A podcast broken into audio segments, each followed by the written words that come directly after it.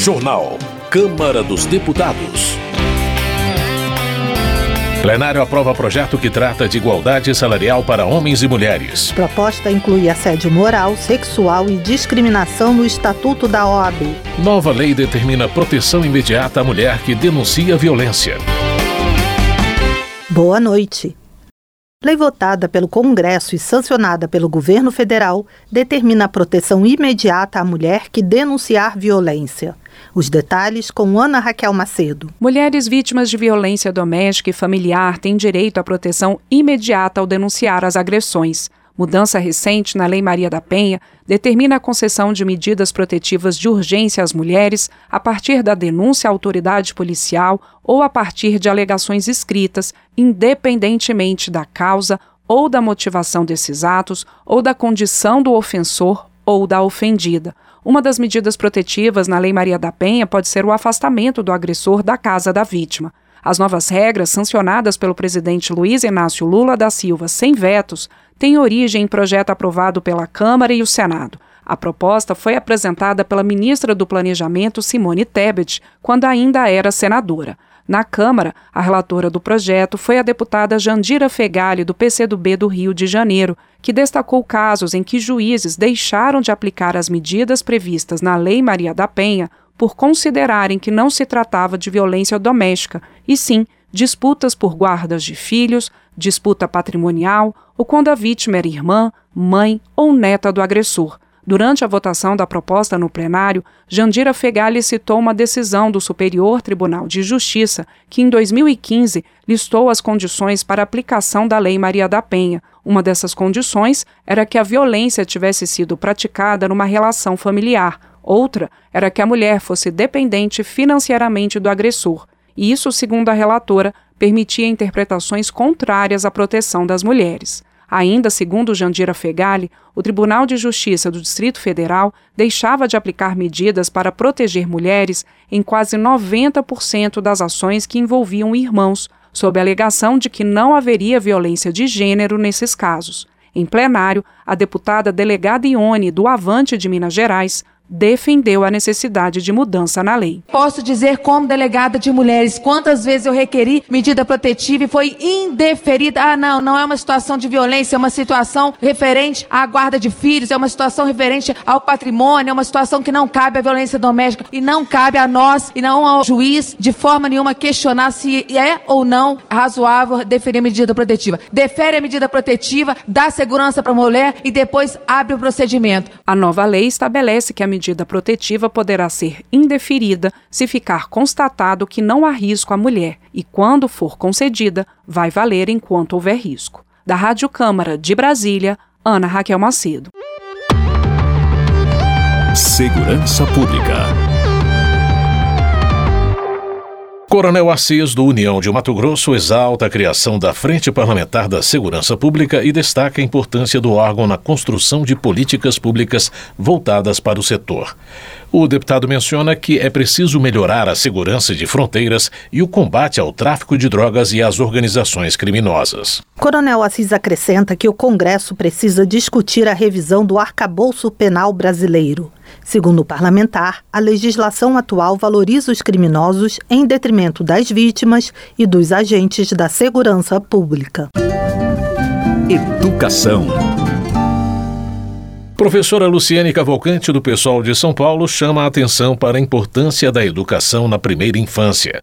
A deputada considera que o primeiro passo para o desenvolvimento desse segmento de ensino é a valorização dos educadores infantis. Professora Luciene Cavalcante explica que, apesar de terem formação e serem concursadas, as educadoras infantis não são enquadradas na carreira do magistério em muitas cidades brasileiras. Luiz Couto, do PT, alerta que o laboratório de solo do campus da Universidade Federal da Paraíba, no município de Areia, está sucateado.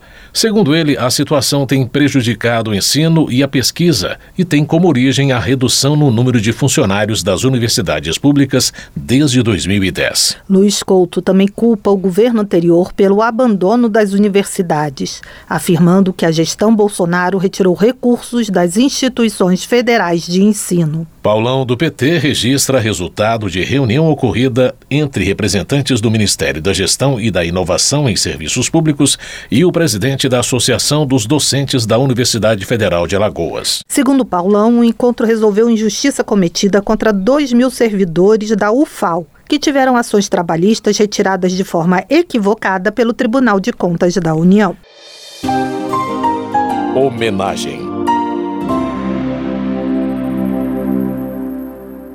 Gilberto Nascimento, do PSC de São Paulo, comemora os 200 anos do serviço de taquigrafia no Parlamento Brasileiro. O congressista destaca a importância da categoria para dar transparência e preservar momentos cruciais da história e da democracia brasileira. Gilberto Nascimento destaca que, mesmo em face dos avanços da inteligência artificial, nada substituirá a habilidade humana de interpretar nuances linguísticas e contextos discursivos, percepção tão necessária ao taquígrafo. Vicentinho, do PT de São Paulo, presta homenagem a seu Ângelo, trabalhador metalúrgico que, além de ter sido padre e ter interpretado a teologia da libertação, entendeu que Jesus era do povo e não dos ricos. Vicentinho cita trechos de uma poesia que descreve a casa de seu Ângelo como um espaço para reflexão, canto e poesia e lamenta o seu falecimento. Política Helder Salomão, do PT do Espírito Santo, considera graves as investigações de fraude nos cartões de vacinação da família Bolsonaro, porque, além de uma infração à medida sanitária, o caso se caracteriza como falsidade ideológica. Helder Salomão acusa o ex-presidente Bolsonaro de estimular o consumo de medicamentos sem eficácia e de desmotivar a vacinação. O deputado lembra que o Brasil registrou cerca de 10% das mortes por Covid no mundo, enquanto representa representa pouco mais de 2% da população mundial. Carlos Veras, do PT de Pernambuco, critica a tentativa de minimizar o crime de falsificação de documento. Ele defende a responsabilização dos fraudadores e prenuncia a possibilidade de descoberta de outros crimes cometidos por aliados do ex-presidente Bolsonaro. Carlos Veras questiona a origem dos 35 mil dólares e dos 16 mil reais encontrados na casa do ex-ajudante de ordens de Jair Bolsonaro, o tenente-coronel Mauro Cid preso na operação que apura suspeita de fraude na carteira de vacinação do ex-presidente. Welter, do PT do Paraná, menciona que o ex-presidente Bolsonaro vai depor pela terceira vez a Polícia Federal por todas as mazelas que causou durante a pandemia. O deputado acredita que a recusa de Bolsonaro em tomar vacinas foi prejudicial para o país. Em contrapartida, Welter diz que o presidente Lula só realiza acertos no governo e menciona a volta de programas sociais como Bolsa Família e o Mais Médicos. Ele assinala que é preciso reconstruir o Brasil por meio de distribuição de renda. Na opinião de Sargento Gonçalves, do PL do Rio Grande do Norte, a operação da Polícia Federal na casa do ex-presidente Bolsonaro tem a intenção de desviar o foco da rachadura na base do governo. O deputado argumenta que o Executivo Federal não consegue aprovar matérias básicas no parlamento. Sargento Gonçalves declara apoio ao impeachment do presidente Lula diante dos atos do dia 8 de janeiro. Segundo o parlamentar, a conivência e a omissão de todos os órgãos do governo federal e de seus membros deixam evidente o crime de responsabilidade cometido pelo presidente. Cabo Gilberto Silva, do PL da Paraíba, considera que as últimas atuações da Polícia Federal e da Suprema Corte tornam o Brasil um Estado policialesco, onde as decisões são tomadas ao arrepio da lei. O deputado ainda menciona que a prisão de um coronel do Exército em uma vila militar deveria ser questionada pela Justiça Militar. Cabo Gilberto Silva também cobra do Senado a defesa do sistema de freios e contrapesos previsto na Constituição Federal. O parlamentar alerta para os riscos à democracia brasileira com a falta de funcionamento adequado dos três poderes da República. Giovanni Cherini, do PL do Rio Grande do Sul, acredita que o caminho do Brasil é pela ideologia de direita e não de esquerda. Ele critica os quatro primeiros meses de governo Lula e afirma que, até agora, a atual gestão federal mostrou-se inerte, vingativa e incompetente. Giovanni Cherini também celebra a aprovação de projeto que garante a manutenção dos dispositivos do marco legal do saneamento. Para o deputado, a postura da base governista contra a matéria aprovada mostra que a gestão Lula não está preocupada em garantir a ampliação da rede de esgoto no Brasil.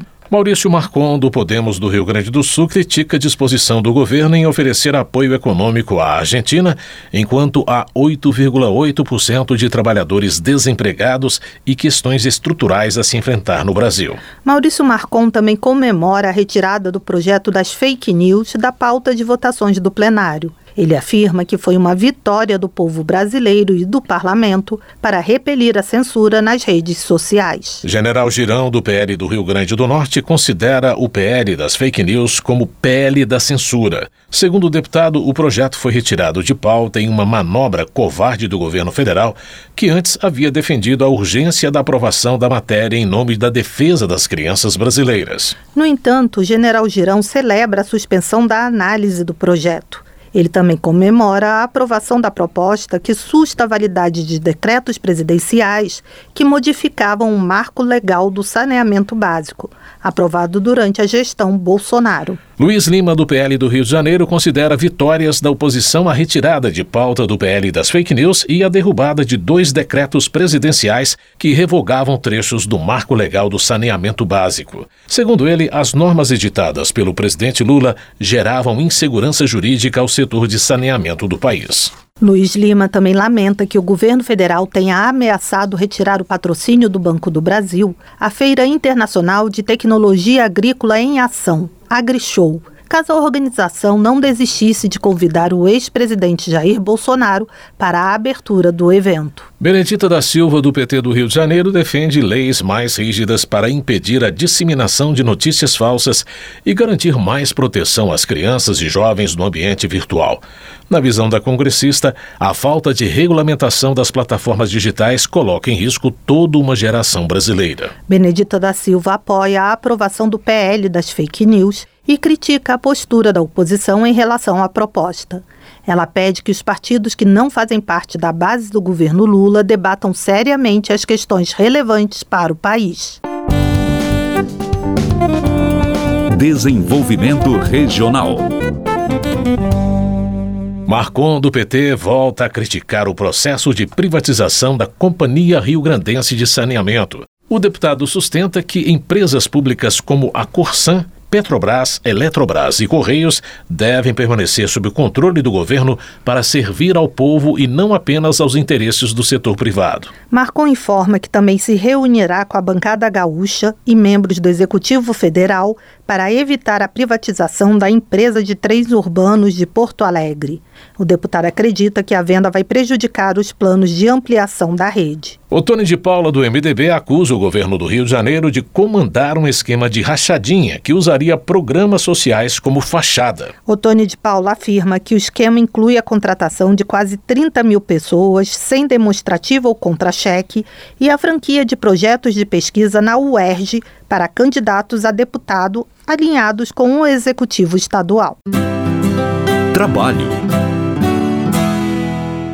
Lucas Sedecker, do PSDB do Rio Grande do Sul, coloca em dúvida a legitimidade da discussão a respeito da contribuição sindical obrigatória. Ele lembra que, com a aprovação da reforma trabalhista em 2017, a contribuição passou a ser opcional. Lucas Redecker questiona a autoridade do Supremo Tribunal Federal para rever a constitucionalidade da contribuição assistencial.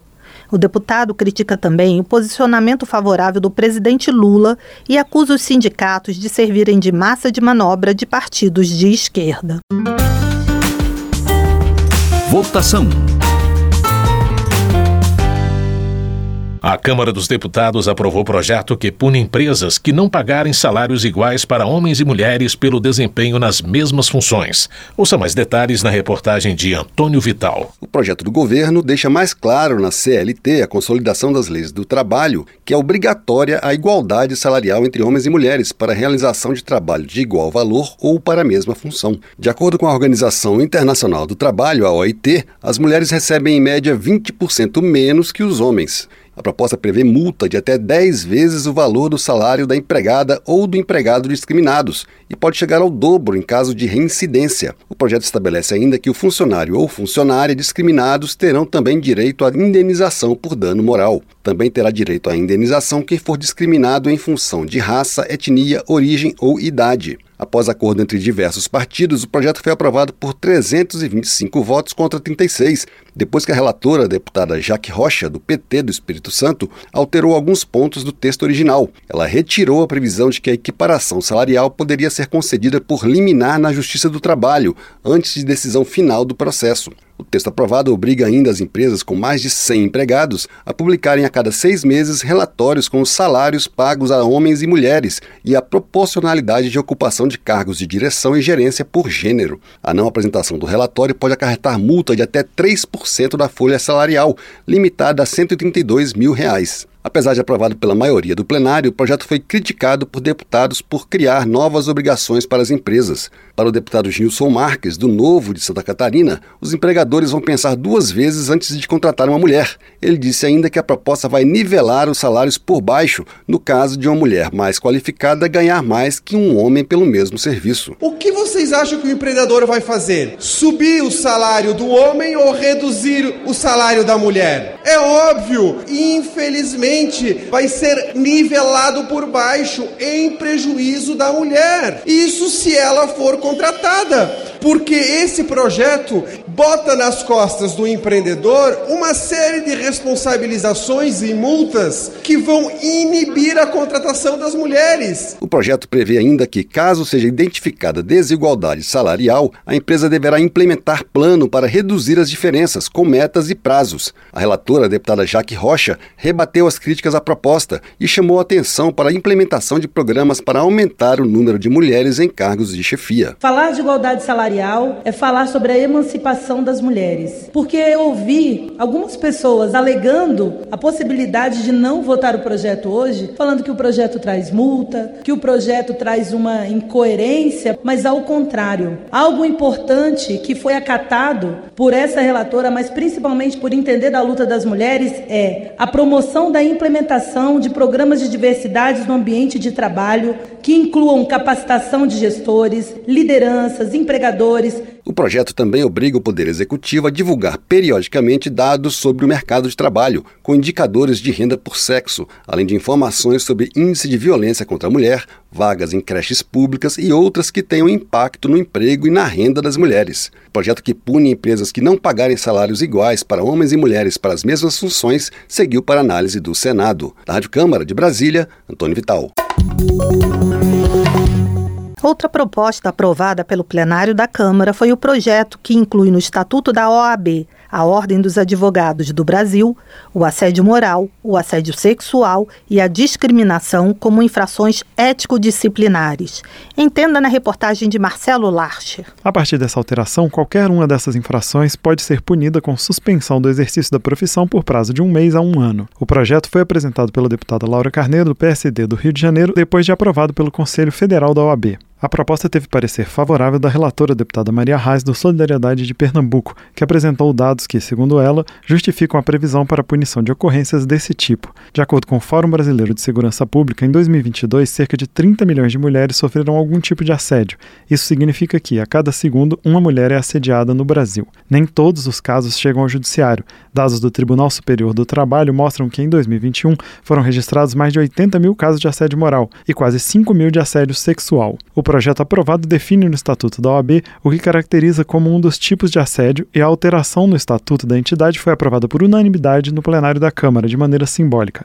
Para a autora da proposta, Laura Carneiro, o país não tolera mais casos de assédio, que devem ser punidos. Um projeto que torna a infração ético-administrativa, qualquer forma de discriminação, o assédio moral, o assédio sexual, condutas que essa casa e o Brasil não, não atura mais. Estamos no mês do combate ao assédio sexual, estamos num, num mês absolutamente importante para as mulheres brasileiras e ter aprovado um projeto da Ordem dos Advogados do Brasil, mudando seu estatuto, é um símbolo de que essa casa defende todos os dias a mulher brasileira. O projeto, que inclui no Estatuto da OAB o assédio moral, o assédio sexual e a discriminação como infrações ético-disciplinares, seguiu para análise do Senado. Da Rádio Câmara de Brasília, com informações de Antônio Vital, Marcelo Larcher. Termina aqui o Jornal Câmara dos Deputados, com trabalhos técnicos de Tony Ribeiro e apresentação de Mônica Tati e José Carlos Andrade. Uma ótima noite para você. A Voz do Brasil retorna na segunda-feira. Uma boa noite e um bom final de semana. Você ouviu A Voz do Brasil. Boa noite.